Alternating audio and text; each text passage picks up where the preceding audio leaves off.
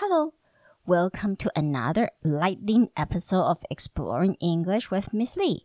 欢迎再次来到李老师陪你探索英文世界的音听级短片 lightning episode，就是如闪电般快的。OK，这次我们要跟着 Doctor C Deep Sea 沉到深海世界。OK，here、okay? we go. Hold on tight.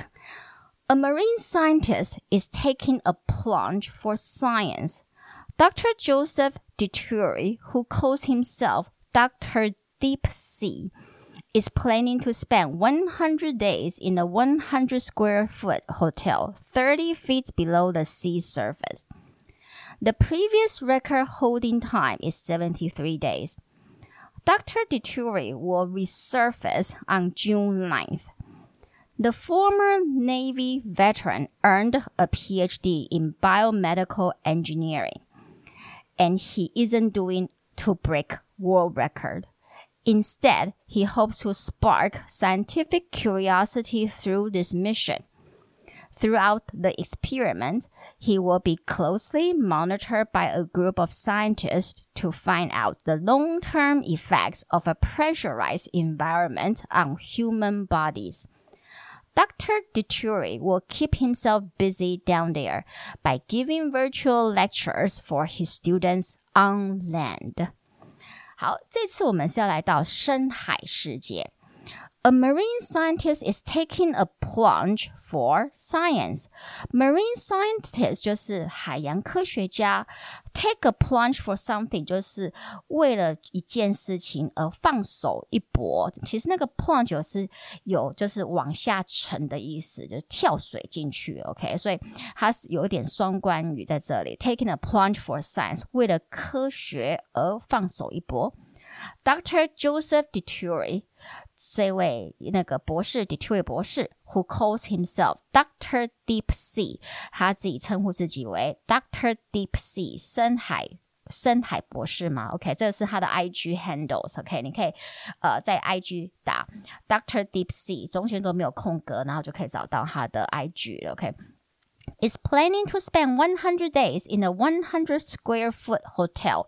他计划要呃在海底生活一百天，in a 100 square foot hotel，在一个一百平方我们说英 foot 应该是英尺吧，OK，旅馆 thirty feet below the sea surface，然后它是在海底三十英尺。我的学生说这个这个算起来就等于是呃三层楼高了，OK，好，我学生太厉害了，OK。The previous record holding time is seventy three days。那之前的这个记在能够在深海待。最久的记录保持的时间是七十三天，那他这次是要尝试呃待到一百天。Dr. Dituri will resurface on June ninth. Dituri 博士将会浮到水面，OK，resurface、在六月九号。the former Navy veteran earned a PhD in biomedical engineering。